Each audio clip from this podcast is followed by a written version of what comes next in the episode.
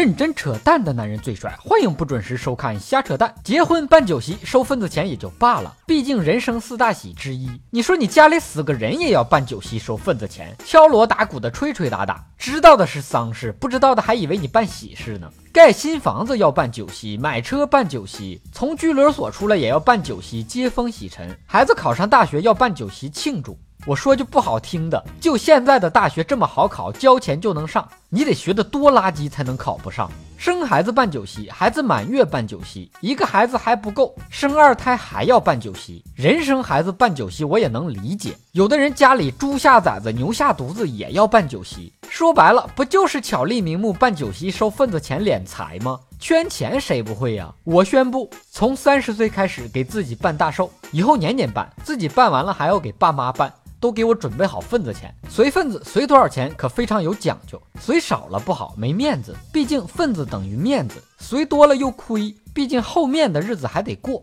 你还不能光想自己随多少，还得偷偷的打听打听其他人都随多少。随礼的过程，整个就是一个费尽心机的算计过程。关系淡的少随点，关系好的多随点。这个故事告诉我们，感情虽然不能用金钱来衡量，但是可以用份子钱来衡量呀。以为办酒席收份子钱就一定赚了吗？那你是没见过那种随一百块钱带着一家老小去吃的。份子钱本来是家里有个红白喜事儿，亲朋好友能帮的就帮一把，帮主人一块把大事儿给办了，大家也一起吃个饭，喝点酒，热闹热闹，相当于众筹。如今的份子钱却开始相互攀比，相互算计。再也不是原来的配方，更不再是熟悉的味道，早已经成了很多人沉重的负担。越穷的地方，份子钱还越重，随不完的份子钱，停不下的麻烦事儿，礼越来越重，人情却越来越淡。山东有一村子就特别好，有个执行了几十年的规矩，无论红白喜事，随份子一律五毛钱，哪怕你随一百，也要找你九十九块五。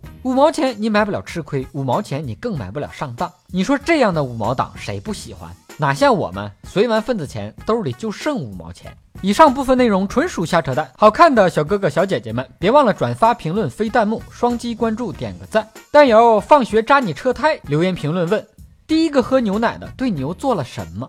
这个画面太美，我不想关心，我就想问。你放学的时候对我车胎做了什么？你想听哥扯什么话题？可以给我留言评论。本节目由喜马拉雅 FM 独家播出，订阅专辑《哥陪你开车》，更多搞笑内容尽在微信公号“小东瞎扯淡”。咱们下期接着扯。